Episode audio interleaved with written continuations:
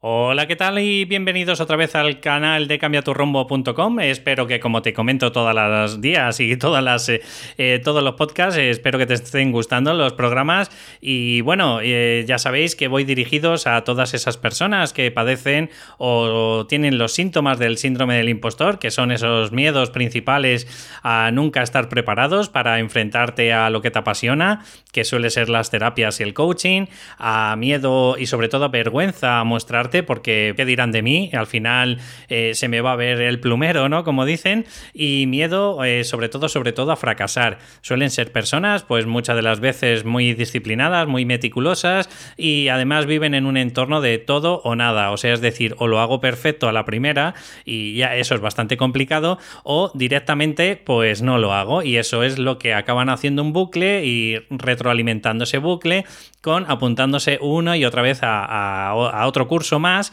para sentirse un poquito mejores. Bueno, pues con estas, estos podcasts espero que, oye, que poquito a poco vaya ayudándote en la medida de lo posible.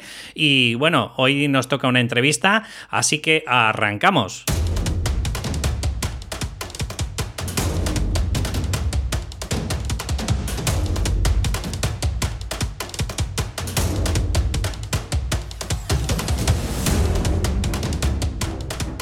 Buenas y bienvenidos otra vez al canal de cambiaturrumbo.com. Espero que, como siempre te comento, te hayan gustado los, los capítulos y los podcasts anteriores. Y bueno, pues como siempre ya sabéis que me estoy dirigiendo a todo ese público, pues a toda esa gente que tiene el síndrome del impostor y me preguntaréis, bueno, ya me habéis preguntado algunas veces qué es ese síndrome, pues es cuando tienes la sensación de que nunca es suficiente lo que estás haciendo, siempre te tienes que estar formando más y más y más. Luego, pues principalmente otro miedo que tienes es que te da cosa demostrarte al mundo, pues por lo que puedan decir la gente. Y el último miedo, que es el que suele enganchar a los otros dos anteriores, es el miedo a fracasar es como que no te das la oportunidad de aprender. Y entonces, como no te das la oportunidad de aprender, pues directamente para que lo vas a intentar. Y hoy, pues tengo la verdad que para mí, para el programa y espero que para vosotros también, pues una super mega entrevista, porque a mí sinceramente me parece una, un portento de mujer.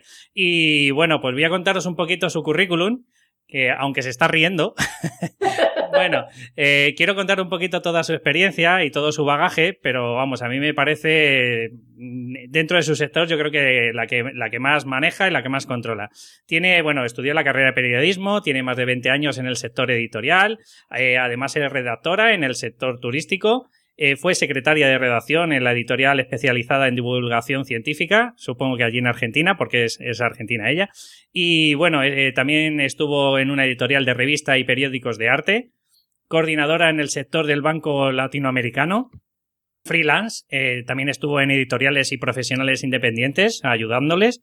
Y bueno, pues aquí llegó a España se sacó un máster de edición de libros y yo creo que desde ese momento pues lo que ha sentido es ayudar a, autores pues a que autopubliquen, a ayudarles un poco, yo en, a través del coaching, pues ella a través de, todos sus conocimientos, que es la publicación y la edición de libros, pues a que materialicen todos sus sueños.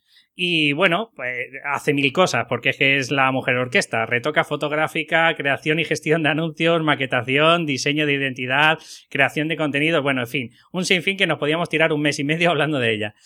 Quiero presentaros pues a Mariana Eguaras, y bueno, pues eh, sinceramente, la verdad que para mí, de todas las que he ido conociendo, porque mi mujer también ha ido escribiendo y demás, eh, me ha parecido la más profesional de, vamos, de cabo a rabo.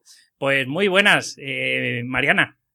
Hola David, bueno, muchísimas gracias por la presentación. Me siento como, como la reina, vamos, con semejante presentación. sí, es cierto, he hecho muchas cosas porque, bueno, porque yo creo que eh, soy un poco buscavidas y entonces a mí todo lo que se me presenta de oportunidad y digo, uy, ¿esto cómo se hará? Entonces ya meto la nariz e investigo, averiguo y entonces, aunque no hago todas las cosas ahora, sí, por, por lo que has nombrado, eh, he ido pasando y, y bueno, y he ido ahí probando, aprendiendo y conociendo. Mira, lo que más me encantaría es que, aunque yo te haga preguntas, tú céntrate en todos esos fracasos que has tenido o todos esos éxitos que has tenido para ti, ¿vale? O sea, quiero decirte, porque al final nos damos cuenta de, como estábamos hablando fuera de, micros, pues que, es el éxito para cada uno, ¿no? Pues, eh, o incluso eh, que parece que siempre te tienen que pintar de que a todos nos va genial, de todo el mundo online vivimos, vamos, eh, con dinero a puertas que se nos salen por los bolsillos y yo creo que también un poco hay que encontrar la, triste realidad, ¿no? Un poco que, tú te has, enfrentado. Por supuesto, claro, yo he perdido trabajos, me he quedado sin trabajo y he tenido que inventarme trabajos para vivir porque tenía que comer. Esto es así de simple. Eh, mira, yo creo que hay mucho selfie, no sé si selfie mental o espiritual, pero esta cosa de que la selfie del foto también es, oh, qué guay, qué guay que estoy, qué guay que soy. Eh, hay, hay demasiada exposición de todo esto de, de, lo guay y como todo en esta vida es yin y yang. Eh, eh, las dos caras de una moneda. El típico eh, postureo, ¿no? Que se le llama, ¿no? Sí, a ver, yo, yo a veces también digo, esto me encanta y, me hago una foto y, lo publico en algún lado.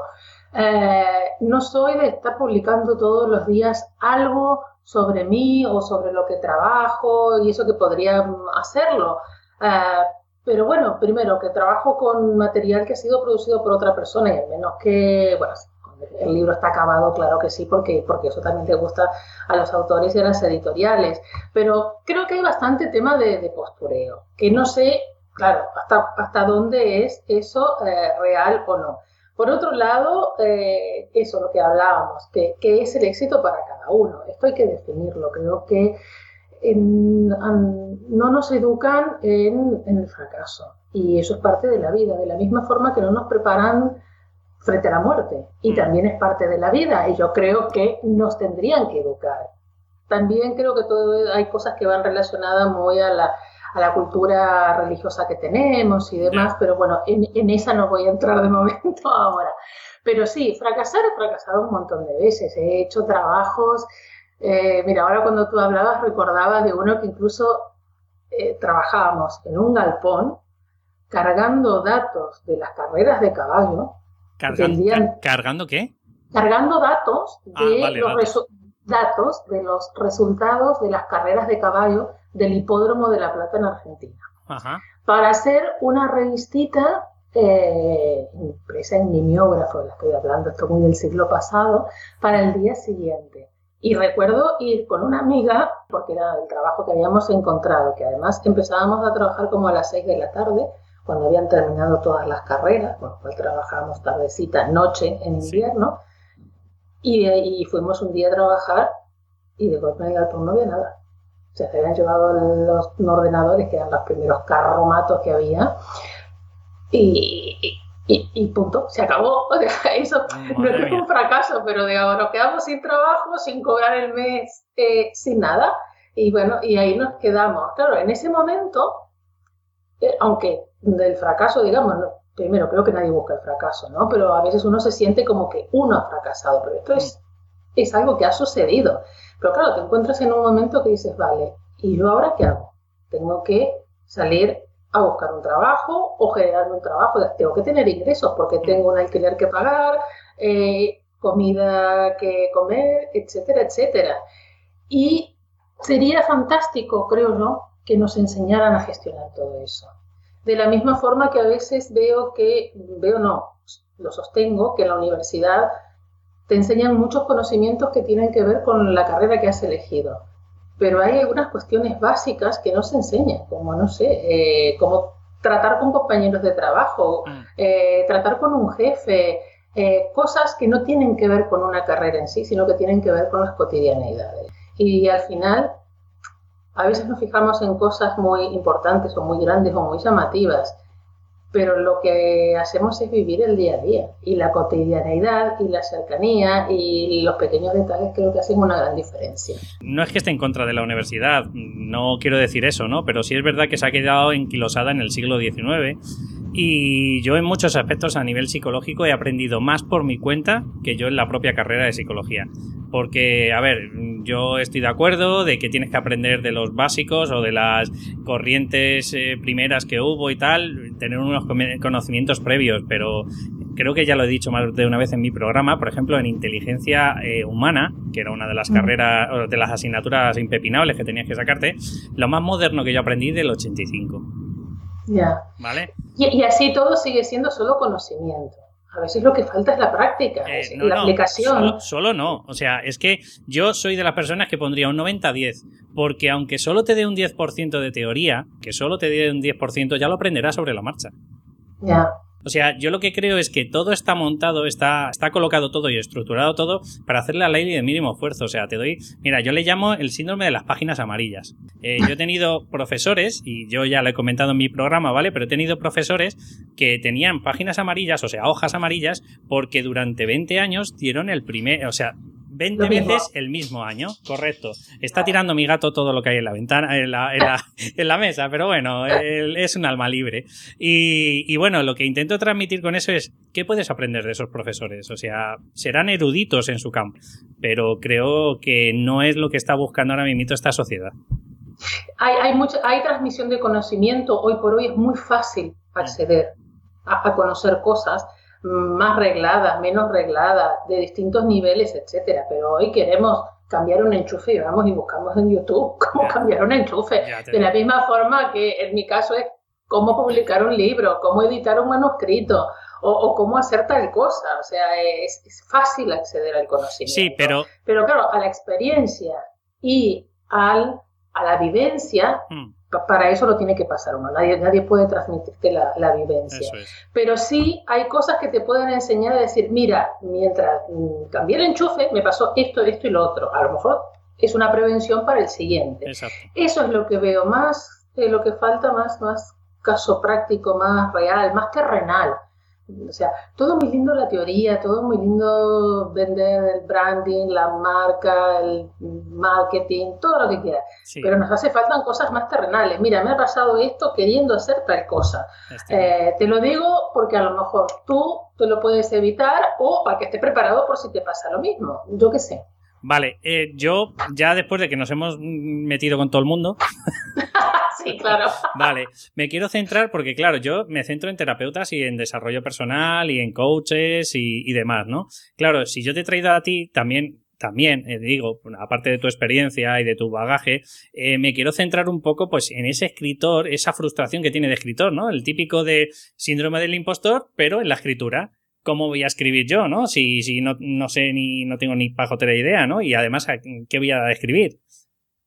yo creo que... Sí, perdón. Sí, sí, la, la, pregunta que te quería hacer, porque después de darte toda la chapa, ¿el escritor se nace o se hace? Se hace. Se hace, ¿verdad? Sí, se hace. Totalmente. Yo creo que nadie eh, nace aprendiendo. Puedes nacer con cierta habilidad para algunas cosas y no para otras. O sea, a veces uno es muy patoso para algunas cosas y tiene más habilidad para otras. Pero también vemos gente que es muy habilidosa y, se ha quedado con la habilidad, mm. Pero no la ha desarrollado.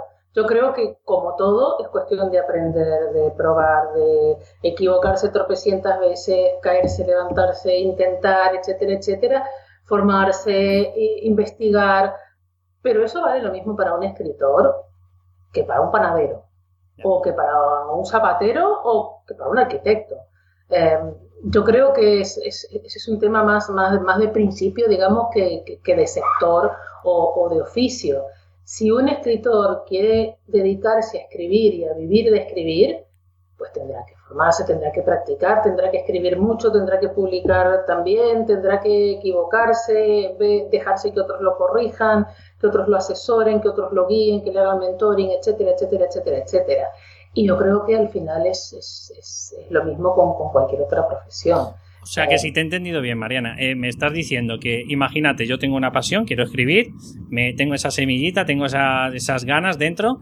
Claro, hay escalones, o sea, lo que no me aconsejas quizás es coger y la primera idea o el primer ladrillo que se me ocurre por la cabeza es publicarlo, ¿no? O sea, casi. Eh, no, Porque si tú vives en una casa y un pan te sale bien, no montas una panadería en el garage y te pones a vender pan. Vale, entonces lo que sí me aconsejas es, pues, si fuera yo, ¿vale? En mi caso, pues, oye, busca información en YouTube o en Facebook o en quien sea, algún curso para escritores, por ejemplo.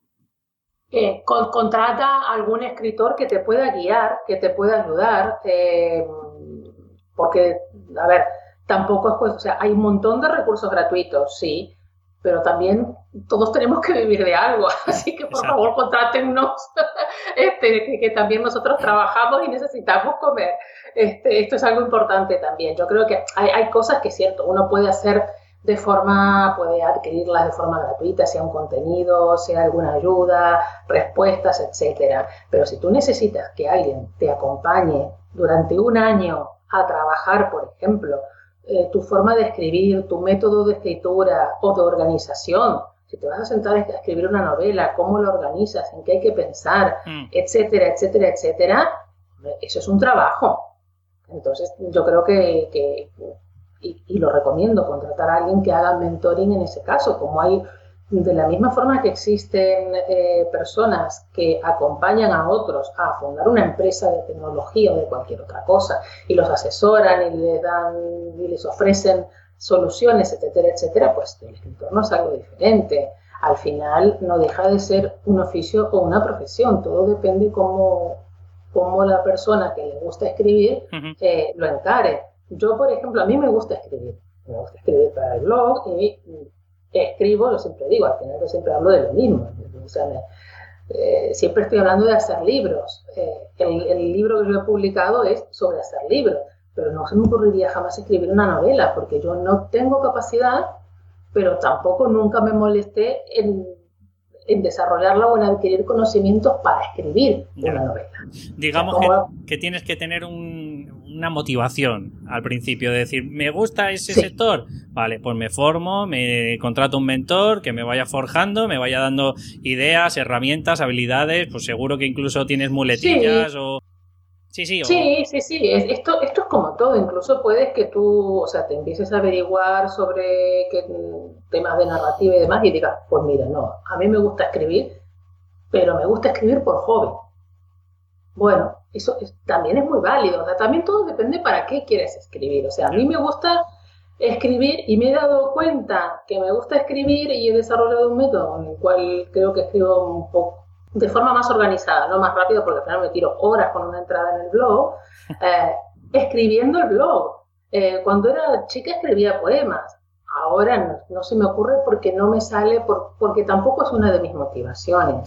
Entonces, si por ejemplo, me, dentro de todo lo que es el hacer libros, digo hacer libros en forma muy general, en la producción de libros digitales, impresos y demás, a mí me tira mucho la parte del diseño editorial, del diseño gráfico, la tipografía. Entonces me he buscado información, cursos, etcétera, sobre eso.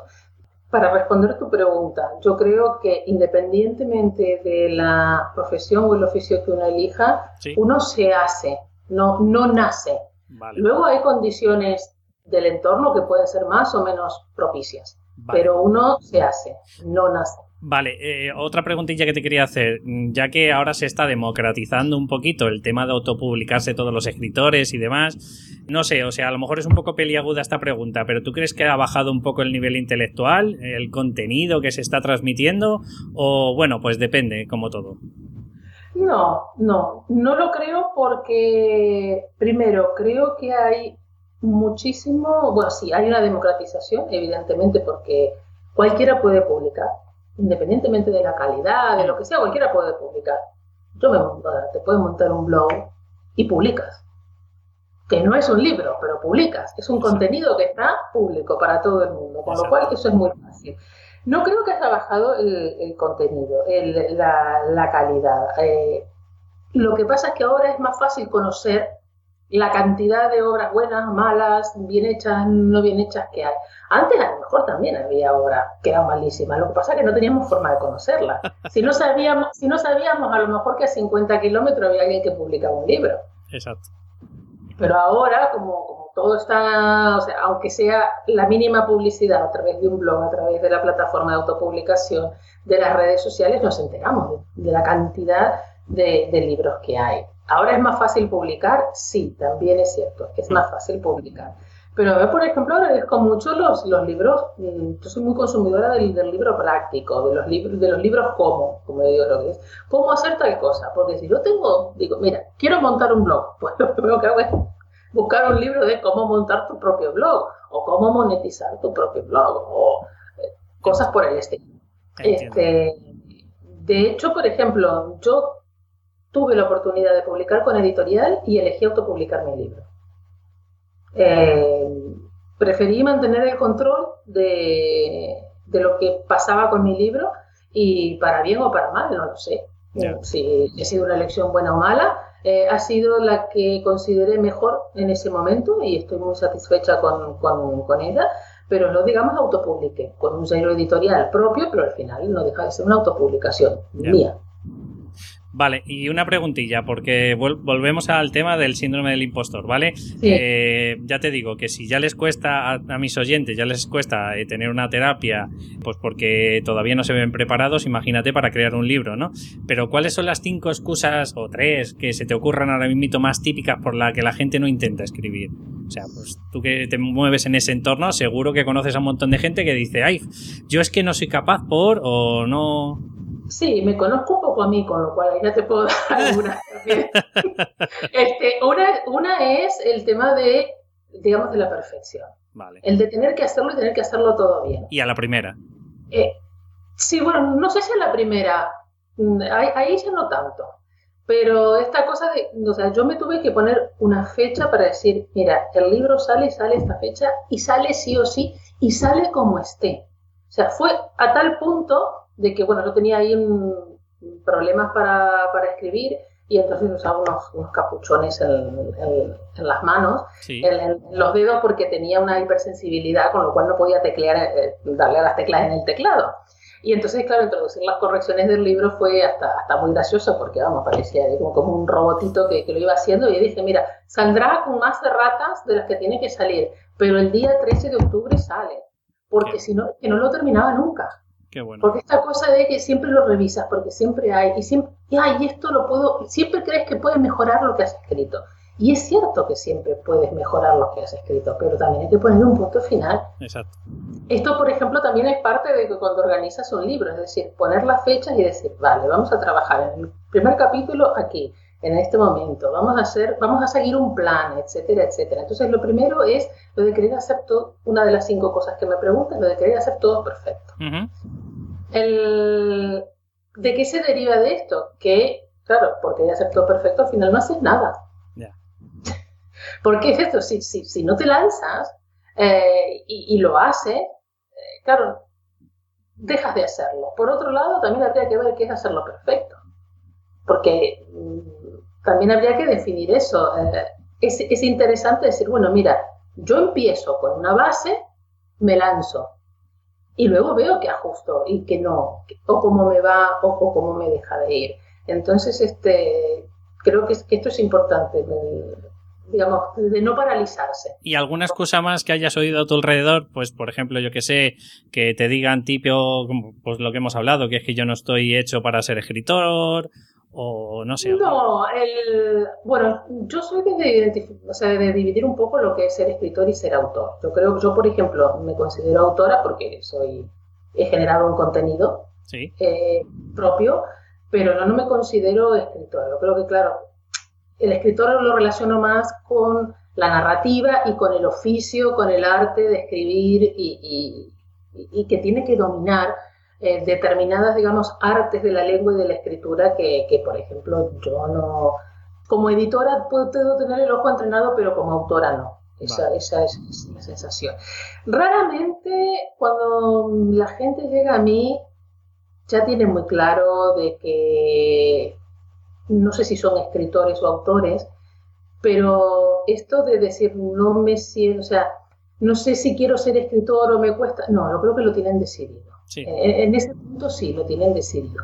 Por ahí a veces alguno lo que sí tiene que no sé si es parte del síndrome del impostor o no, pero si no, déjamelo que lo meta aquí como una recomendación. Es el tema de, manejo de las ansiedades. Uf, eso es típico, pero eso, porque, eso es. porque viene con la siguiente pregunta que te voy a hacer, ah. ¿vale? Viene, viene muy, muy a, pues, eh, al codo con codo, ¿vale? O viene muy parejo porque tienen miedo a mostrarse. Entonces, como tienen miedo a mostrarse, están constantemente una lucha interna entre me muestro, no me muestro, me muestro, no me muestro, si me muestro, ¿qué van a decir? ¿Vale? Y es, y es como anticipar todos los pensamientos de todas las catástrofes mundiales que le pueden ocurrir a él que luego se dan cuenta de que el 95% o el 99% no ocurren. No, pero si vas a escribir, ya, te estás exponiendo. Porque tu forma de escribir y lo que escribes es una forma de exponerte. Hmm. Pero eso yo creo que es, parte del ser humano. O sea, eh, si no, tu forma de hablar es una forma de exponerte. También después tenemos la otra incongruencia. Es como con el tema de la privacidad. No, no me quiero exponer. Ahora después publico dónde estoy y dónde dejo de estar en Facebook. Pues a ver, seamos un poco coherentes. Entonces, si eres escritor, claro que te vas a exponer. Eh, te vas a exponer desde tu escritura y desde que te vas a tener que ir a una, si la editorial o, o, tú mismo quieres vender libros, pues tendrás que ir a una firma de libros, estar en una feria, estar en las redes sociales, etcétera, etcétera. O sea, hoy por hoy cuando se evalúa una obra, por ejemplo, las editoriales se evalúa una obra, hay un epígrafe fundamental que es la presencia en redes sociales. Un autor que no está en redes sociales, frente a otro que tiene las mismas características y las misas posibilidades, va a ganar el que está en redes sociales, porque tiene una comunidad, porque se hace oír, etcétera, etcétera. Así que lo de exponerse, eh, claro, tampoco es exponerse de vengan aquí y, y disparen, no, no hablamos de esa exposición, pero sí de una exposición mínima que tiene que ver con tu, con tu oficio o con tu profesión, que es la de escribir. Vale, o sea, a ver si lo puedo traducir yo un poco viéndolo desde la perspectiva de la psicología. a ver. El, conseguir el éxito, para un poco traducirlo, ¿vale? El conseguir tu éxito. No te estoy hablando de tener fajos de millones en los bolsillos, no. Me refiero a conseguir el éxito de un objetivo. Por ejemplo, puede ser el escribir. Sí. Eh, conlleva una, una un lado de la moneda que quizás no es tan bonita, que es la, la, oscura, pues que es la crítica, que es el que te tienes que mostrar y puede que haya un montón de gente que no esté de acuerdo contigo, pero no quiere decir que a lo mejor es un 3%, un 5% los que no están de acuerdo. Lo mismo, pues en mi caso o en el caso de los terapeutas que me estén escuchando, joder, lo que te tienes que quedar es con la sensación de lo que estás aportando al mundo y el beneficio que estás dando a una persona. O sea, dicho de otra forma, Deja de ser egoísta y quedarte el conocimiento solo para ti. Muéstralo al mundo, ¿sabes? Independientemente de lo que piensen los demás. Sí, yo creo que hay, hay mucho de, también de, la seguridad en uno mismo. Mm. Es decir, cuando tú publicas un libro, tienes que saber que hay gente que no le va a gustar. Ya. Así de simple. Porque, como yo siempre digo, bien con Dios y con el diablo no se puede. O sea, no puedes contentar a todos. Hay gente a la que le gustará hay gente que le gustará todo lo que escribas. O sea, como que ya es un seguidor tuyo, aficionado a ti y todo le gusta. A otros le gustará más o menos en distintos matices o en distintos grados. Y habrá algunos que dirán, mira, yo no sé cómo has perdido el tiempo en escribir esto. Que no le gustará para nada. Pero es parte de... O sea, porque es un poco lo que, lo que comentaba al principio, lo de la gestión del fracaso y del éxito. Sí. Eh, el tema es, es, eso, es decir, bueno, sí, tú sabes que habrá una parte, claro, ahora si el 90% te dice que todo es malo, bueno, claro, ahí a lo mejor ya es para pensar. Pero si tú sabes que has seguido unos determinados pasos, que has hecho el esfuerzo por, eh, por escribir, por presentar tu libro, etcétera, etcétera, por exponerte, sí. y eh, no sale bien, a lo mejor, bueno, es momento de pensar, de decir, mira, a lo mejor tendría que hacerlo de otra forma y demás. Pero tampoco hay que martirizarse por eso. Es decir, elegiste un camino, bueno, no fue el acertado o simplemente no se dieron las condiciones. Hay veces que hacemos todo lo que nos dicen, lo que hay que hacer, cómo hay que hacerlo y más. Y sin embargo, no sale bien. Mm. No alcanzamos el objetivo o no alcanzamos el objetivo que nos hemos planteado al 100%. Y también hay que saber gestionar eso. Al final no somos autómatas. Y hay un montón de factores que, que, nos modifican. Ahora pienso, no sé, en, cosas que nos pueden pasar, desde un accidente, una enfermedad, que estás en tu casa y se te cae la lamparita y se te cae en el medio de la cabeza, yo qué sé, cosas que pueden modificarte lo, que has proyectado para el próximo mes, por ejemplo. correcto. bueno, yo, lo importante es saber dar el volantazo y decir, vale, ok, doy el volantazo y salgo por otro lado. Yo, yo pienso que a lo mejor me, me, equivoco, como puede equivocarse cualquier otra persona, pero yo considero de que jugamos siempre en contra con la estadística, o sea, siempre va a haber algo de impureza, por decirlo así, ¿sabes? A nivel estadístico, siempre va a haber algo de probabilidades. Mira, hasta el conducir, siempre va a haber alguien que te recrimine como conduzcas. Siempre. Aunque, tú no hayas tenido un accidente en tu vida, pero siempre va a haber alguien que te pita porque vas demasiado despacio. Es un símil que estoy haciendo, ¿vale? En la escritura, en el mostrarse, en todo, ¿no? Lo que quiero decirte es, eh, por muy bien que lo hagas, siempre va a haber el toca pelotas y con perdón, ¿vale? Que te va a pitar porque vas más despacio de lo que él considera, o porque no has puesto el intermitente, o porque no le has puesto el intermitente en el momento indicado, ¿sabes? O sea, pues yo creo que en el tema de la escritura tiene que ser algo parecido. Sí. O por envidia, incluso, fíjate tú. Sí, también. Eso hay en todas las profesiones también. Mariana, te quería preguntar dos, dos, preguntas breves, ¿vale? Que seguro, seguro que alguien te lo habrá preguntado ya y seguro que, vamos, no eres gallega, pero me lo vas a contestar por ahí, ¿vale? ¿Se puede vivir de la escritura? Sí, claro. Sí, se puede. Vale, pensaba que ibas a decir depende.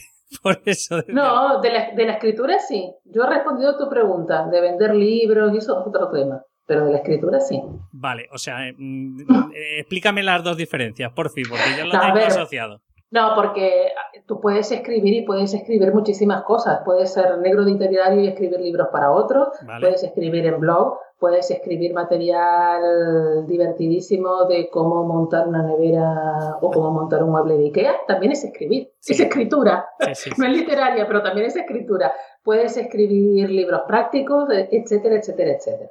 De la escritura, sí, incluso puedes dar cursos de escritura, puedes dar webinars de escritura y demás. Eh, la respuesta fácil es sí, o depende de cómo lo enfoques. Pero claro, como todo, empiezan los matices. Pero sí, yo creo que sí que se puede. ¿Y de libros? ya que más No. No se puede vivir de libros. Vale. No, de, solo libros, o sea, Pérez Reverte puede vivir. O sea, gente que eh, publica todos los años un libro y que ya tiene una comunidad importante, sí, pero solo de vender libros, de momento, o sea, no solo conozco gente que, es este, digamos, famosa o que, o que tiene cierto renombre, que sus libros, sus obras son vendidas para ser traducidas afuera, este, un pelotazo si alguien te compra los derechos para una serie o para una película, pero, claro, para llegar a ese nivel hay que picar mucha piedra antes, mucha piedra. Ya. Joder, la verdad que ese término se utiliza para mucho, ¿eh? Se utiliza paseo, se utiliza para el blog, el mundo del blog. O sea, el picar piedra es... Eh, picar piedra, trabajo de hormiga. Eh, podemos buscar unas cuantas frases hechas. Vale, pero, o sea, entonces lo que interpreto de todo este mm, comentario que me estás haciendo es no, pero si haces un suma y sigue, o sea, eh, sería exponencial, ¿no? Es un poco como te dicen en inteligencia eh, financiera. Eh, estás teniendo un pasivo, oye, que de alguna forma tienes un libro, luego tienes otro, luego tienes otro. cuando te has querido dar cuenta, hoy en 10 años tienes 5 o 6 libros y dices, hombre, un granito no hace un granero, ¿no? Como dicen, pero ayuda al compañero, ¿no? Sí, además, ¿qué pasa? No solo son, digamos, la venta de esos 6 libros. Por escribir alguno de esos libros te van a invitar a dar charlas, a hacer talleres, a participar en distintos eventos y eso es visibilidad, por un lado, pero también en, muchos casos, con la mayoría, es, cobrar mucho, poco, etcétera, etcétera, pero, pero son trabajos. Eh, a escribir, por ejemplo, una columna de opinión todas las semanas en un periódico. Pues, eso es un trabajo también. Eh, hacer el prólogo de un libro para un mm, escritor de, de, la casa eso también se paga, o sea, ser prologuista también se paga. Entonces, claro, una cosa lleva a la otra. Seguimos viendo y, o sea, la sociedad concibe que alguien que publica un libro tiene cierta autoridad. Publicar un libro da autoridad. Mm. Y publicar y verlo, digamos, publicar un libro en formato impreso da más autoridad todavía que uno digital. Así, así funcionamos. A nivel básico. A nivel básico es así. O sea, si tú vas a un lado y dices, has escrito un libro, y sí, está en digital, te dicen, ah, Pero dice, he escrito un libro, es este, y lo enseña, cambia totalmente. O sea, el tema del impreso, porque tenemos una cultura que, que arrastramos hace mucho tiempo del impreso, el libro digital es desde hace cuatro días. En realidad, si lo pensamos, nos parece que hace un montón de tiempo, pero a ver, en realidad hace cuatro días y hace 20 años casi no teníamos ni ordenador. Prácticamente. Este, es, es, es, eso. Entonces, este, el libro sigue teniendo autoridad. Entonces, alguien que publica un libro eh, es alguien que es visto con autoridad. Porque se supone además que si publica un libro, claro, tiene algo que decir, tiene algo importante que decir, o algo útil que contar, o quiere ayudar a los demás a hacer X cosas, por ejemplo.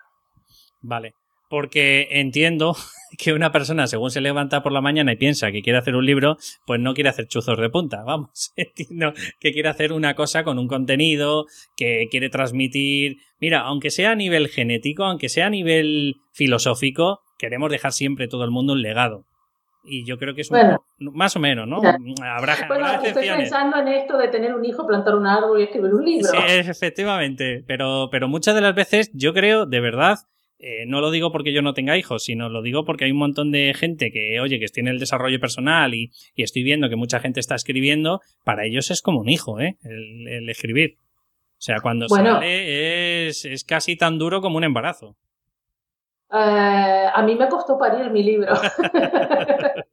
la, verdad es que sí. Más porque lo iba a publicar en, el año 2016 y, y por una, o sea, me, me, este, me diagnosticaron en cáncer, lo digo en el libro, así que no hay ningún problema en decirlo y además es algo público, con lo cual tuve que demorar un año la salida. Este, entonces, mm, claro, me costó el doble, porque fue atravesar el tema de operación, de la novedad, de la enfermedad, de la quimioterapia, etcétera. Este, entonces, digamos que fue, fue un parto difícil, pero lo fue. Así todo, hay, hay gente, que hay, hay, alguno que ahora sí me, me, viene a la cabeza, que me ha escrito de, mm, yo he tenido una vida súper interesante y quiero escribir un libro. Y, tiene, la persona que me escribió tenía 22, 23 años. Y digo, inténtalo, inténtalo. O sea, eh, primero siéntate y escríbelo, luego hablamos. Eh, claro. Ya. Eh, hay, hay, de todo, pero yo creo que, sobre todo, hay una cosa que es muy importante que yo siempre le digo a los autores cuando los asesoro, que es, no te olvides que el libro va unido a tu nombre. Lo publique quien lo publique. Lo puedes publicar tú, lo puedes publicar por crowdfunding, lo puede publicar una editorial, etc. Pero la gente dice, el libro X de fulano. No va a decir de la editorial, el que publicó por un lado, pero no, siempre es, el libro X es de fulano. Con lo cual, tu nombre está asociado a ese libro.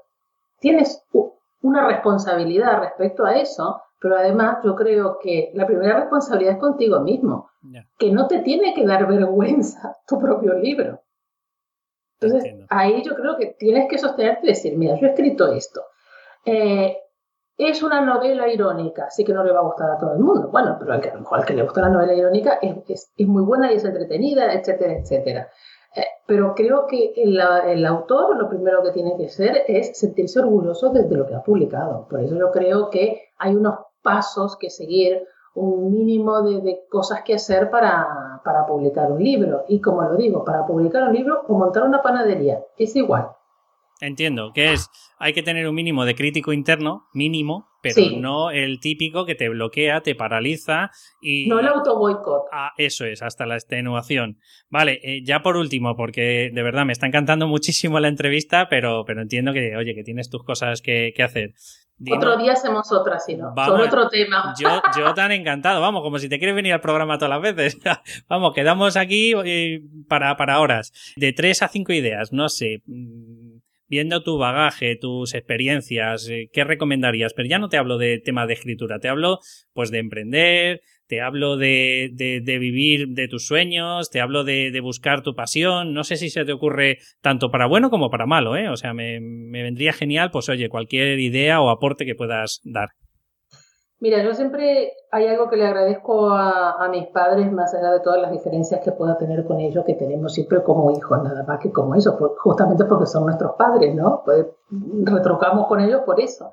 Les, pero siempre les agradezco el, el, hecho de que me hayan enseñado a, el, no digo el amor por el trabajo, pero a trabajar. Es decir, no te quedes sentada esperando a que las cosas vengan. Mm. Eh, las cosas hay que buscarlas.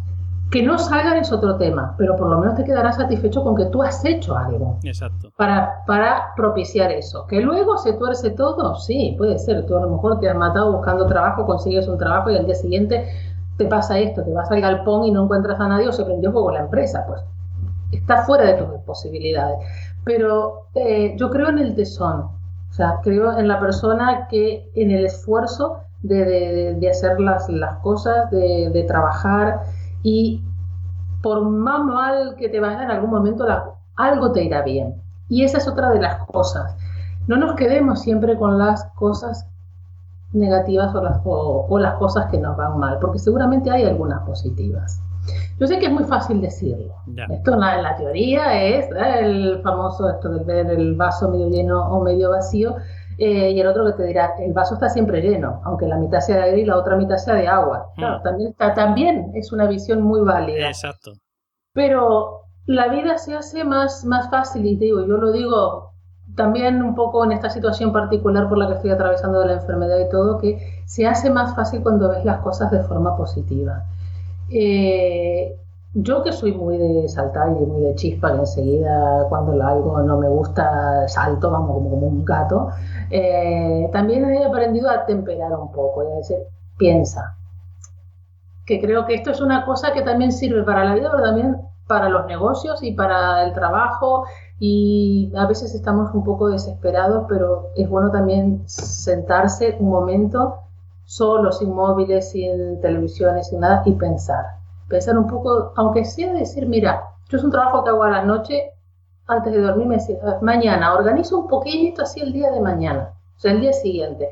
Eso a mí me ayuda porque tengo por lo menos un hilo conductor. A lo mejor después del día o totalmente otra cosa, pero a mí me sirve, aunque sea de, de, de, forma, digamos, psicológica.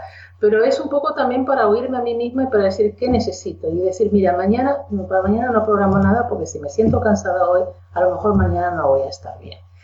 No quiero entrar mucho en tema, pero lo de oírse un poco a sí mismo y dejar un poco el móvil, el ordenador y eso es un buen consejo, aunque sean 10 minutos al día. Qué bueno. Pues fíjate, o sea, perdóname Mariana, eh, pero que una persona que, que, está padeciendo lo que está padeciendo ahora mismo, todos esos conflictos y todos esos problemas a nivel interno, pues oye, porque está padeciendo un cáncer y que seas capaz de decir que te quedes ahí y te centres en lo, bonito y en, lo, en las cosas eh, guays que, te da la vida, me parece impresionante, ¿no? Bueno, esto lo creo que parte de, mi actitud también es lo que me ha ayudado a sobrellevar estos, estos dos años. Mm. Eh, he tenido altibajos, bajos, sí, claro, hay semanas en donde eh, mejor mirarme los buenos días, esa es la verdad. Este, hay a veces que hay sesiones de quimio y demás que te, bueno, que, te revientan más que otras, pero mm, he intentado quedarme con lo bueno, he intentado quedarme con la posibilidad de que ahora hay tratamientos, de que uno se puede curar, de que vivo en una ciudad como Barcelona donde hay un montón de hospitales y de posibilidades, que tengo la suerte de poder seguir trabajando a, pesar de la enfermedad, que tengo una pareja que me ha acompañado en todo momento, que mis padres han podido venir de Argentina, o sea, y tengo un montón de cosas de las que agarrarme. ¿Puedo, ¿Puedo agarrarme de la enfermedad y estar todo el día tirada por los suelos? Sí, también. Pero es que tengo doble trabajo. Entonces, o sea, prefiero quedarme con lo otro. O sea, eh, eh, o sea, encima que tengo que pasar por esto, voy a estar ahí tocándome las narices a mí misma. No, prefiero quedarme con, con la otra opción. Eh, no sé, es, es, cuando a veces me, hay gente que me dice, este, oye, qué bueno que, que tienes ese carácter y demás, y digo, yo tampoco veo mucha alternativa, porque la otra no me gusta, no la quiero. Qué bueno, pero bueno, eso es lo que intento transmitir yo en mi, blog, ¿no? Que, por ejemplo, acabo de cambiar completamente toda la fachada, todo el tema, ¿no? Que se le llama. Y, pongo un poco que, me contacten los que se sientan que son guerreros en la vida. Porque existe tres tipos de, pensamiento o tres tipos de, de estados emocionales, ¿vale? Está el víctima, el de siempre, ¿no? Hay pobrecito yo porque todo me ocurre a mí. El avestruz, que es el de no, no, te prometo que lo hago mañana. Si yo, vamos, si yo lo tengo clarísimo, yo, esto no me ocurre a mí en la vida. Y el tercero es el de guerrero, es el de decir, vale, todo lo que me ocurre tiene un sentido, tiene un porqué. ¿Cuál es el porqué? Simplemente para hacerme crecer. Entonces, por favor, ponme más problemas en la vida porque esto me hace crecer. Y además es que si lo razonamos un poquito tiene sentido. Si no tuviéramos ningún problema en la vida, no creceríamos, seríamos completamente Sería aburridísimo. Seríamos como un niño de cinco años. Lo que sí veo ahí es que, claro, el problema no hay que percibirlo como algo negativo. Tú puedes percibir el problema como algo negativo que te va a hundir o como un desafío a superar. Eso es. esa es la diferencia. Eso es. Tienes que intentarlo. A lo mejor no lo superas, pero la única forma de saberlo, si lo vas a superar o no, es, probando, es haciendo, es cambiando. Es igual que, que la gente tiene miedo al cambio. Hombre, pero es que si no cambiamos, esto es muy aburrido. O sea, si vamos a vivir 60, 80 o 90 años y vamos a estar siempre igual, es que es aburridísimo. O sea, no sé, yo será porque, bueno, sí, tengo, a lo mejor si esta chica está un poco mal de la cabeza. Bueno, sí, pero dentro de mi locura no soy feliz. Y también me importa un ¿sabes, ¿Sabes lo que yo intuyo? Que eres un poco como yo. Eres una mujer de acción, por eso eres tan impulsiva algunas veces y tal, y necesitamos cosas, necesitamos eh, la chispa de la vida. Hay gente que son mucho más analíticos, mucho más sosegados, tienen que estudiar las 255.000 opciones y luego las 255.000 opciones que puede que no salgan, y entonces, y solo entonces, se tiran a la piscina. No, yo ya no, ahí no llego. no, yo puede, o sea, pienso las cosas o intento pensarlas, a la mayoría de ellas, un poco, pero pasarte la vida analizando las cosas, no. Eh, hay, que pasar a la acción. Tú puedes tener una idea maravillosa. Eh, tú y 300 personas más. El que va a hacer algo es el que la va a poner en práctica. Exacto. Y se dará 200. ¿eh? Seguramente pero se quedará a gusto también. y tiene muchas más posibilidades de que le vaya bien y de que alcance sus objetivos eh, que no los otros que no han probado nada. Mariana, de verdad, me ha encantado la entrevista, de verdad, en serio, a ver si vienes otra vez y hablamos aunque sea de, no sé, de barcos, ¿vale? Pero... pero... No creo que pueda aportar mucho, pero bueno. no, en serio, dime por fin el nombre del libro por si a alguien le interesa. Sí, el libro es publicar con calidad editorial, eh, cuatro pilares para la producción de un libro. Si lo buscan en Amazon, lo pueden buscar con mi nombre y además eh, es color amarillo patito, con lo cual se ve rápido, porque adrede, el color se ha elegido para que moleste, para que no pase desapercibido. Hay gente que me ha dicho, ¿cómo has podido elegir ese color? Y dije, Objetivo cumplido. La siguiente opción era ponerle algún mm, formato, alguna algo electrónico que pudiera darle una descarga a la persona, ¿no? Bueno, claro, pero no, hasta ahí no llega. Ahí no, llega, ahí Amazon no llega. Vale, eh, dime si me equivoco, para la gente que te, que te quiera seguir, eh, a ver, maquetatulibro.com, ahí principalmente es para, oye, pues por si les quieres asesorar de autopublicación, les quieres hacer una maqueta. Maquetatulibro.com es un proyecto que hace muchos años que tenía la vuelta y en, vuelta y un día dije esto es lo hago como sea y lo voy a sacar como sea. Y en el medio hubo una operación, pero Maqueta tu libro salió y está online. Eso es una cosa que digo, mira, es un gusto personal que me quiero dar, me pase lo que me pase, o sea como sea. Y, lo puse ahí. Eh, básicamente es una tienda online donde se venden plantillas prediseñadas para libros, tanto en Word como en InDesign, para los, eh, sobre todo autores que, quieran publicar sus propios libros y ellos encargarse de la maquetación y demás. Y también ofrezco los servicios editoriales. Qué bueno. O sea que es como una especie de WooCommerce, pero orientado solo y exclusivamente pues para la maqueta de libros. O sea, si yo, por ejemplo, si yo, por ejemplo, imagínate que mi primer libro fuera, eh, yo qué sé, cómo encontrar tu propósito de vida, por ponerte algo, ¿vale? Pues tú ya tienes unas maquetas predefinidas de grosor, de tal, y a lo mejor, pues como mucho, podría luego cambiar el color o podías ponerme el título de un formato de otro. Vale. Lo, lo, que tiene es el grueso, digamos, eh, ya hecho, que es una garantía de la letra se va a ver bien, los títulos también, se han creado los estilos para ir aplicando directamente estilos a los, esto funciona igual que tanto en InDesign como en Word, es el párrafo y vas aplicando el estilo párrafo, el estilo título 1, título 2, y entonces ya todo se va acomodando, entre comillas, y quedando bonito para, y va, adquiriendo forma del libro. Qué bueno. está orientado sobre todo para, para los autores que quieren maquetar sus propios libros. Vale. Y el segundo, la segunda web es marianaeguaras.com y aquí qué es más, eh, más para contratar tus servicios puro y duro, ¿no? Sí, esa, esa es mi, mi, casa principal. Ahí tengo el blog donde hay mucho contenido gratuito, incluso hay material de descarga gratuita. Eh, el blog es el que trabajo a fondo con el SEO, el que me posiciona por donde entra la gente a mi página web. O sea, ese es un sitio web donde tiene una parte de quién soy yo, del libro, los Esto es esencia, por decirlo de alguna forma. Exacto, sí, es, es, es, este, la, la, casa principal. Ahí, digamos, este, es donde publico todo el contenido en el blog y también donde están detallados los, los, servicios que ofrezco yo junto con otros colaboradores. ¿Y haces algún curso o algo? Por si alguien quiere hacer, pues yo que sé, se quiere meter dentro de la edición de, de, de libros y demás. Bueno, eso es algo que está pendiente todavía.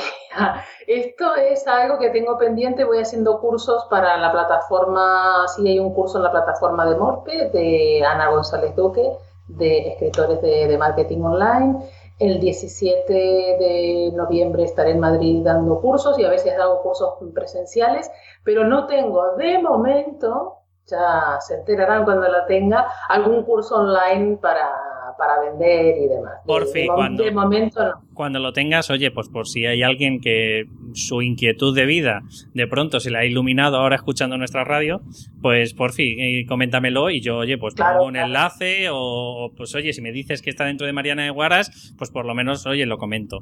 Eh, de verdad, me ha encantado la, la, entrevista. No sé ni cuánto llevamos porque no tengo posibilidades de verlo, pero yo creo que llevamos como 45 minutos bien a gusto, ¿eh? Bueno, lo importante es que si alguno se aburre puede poner eh, eh, la pausa y lo puede seguir escuchando luego. O, puede comprarse unas palomitas y oye, pues eh, igual que... También. Vale, Mariana, siempre comento y digo cuando viene alguien a mi, a mi podcast, pues que la medida de lo posible, si te ha quedado algo en el tintero, el último minutillo, pues algunas veces de forma irónica, pues puedes saludar a tus familiares desde aquí, ¿vale? Ya te digo, en el último minuto puedes decir lo que quieras, si te ha quedado algo o si se te ocurre cualquier cosilla y ya una vez pues eh, yo me despido de mi audiencia y déjame luego un segundillo pues para despedirme de ti.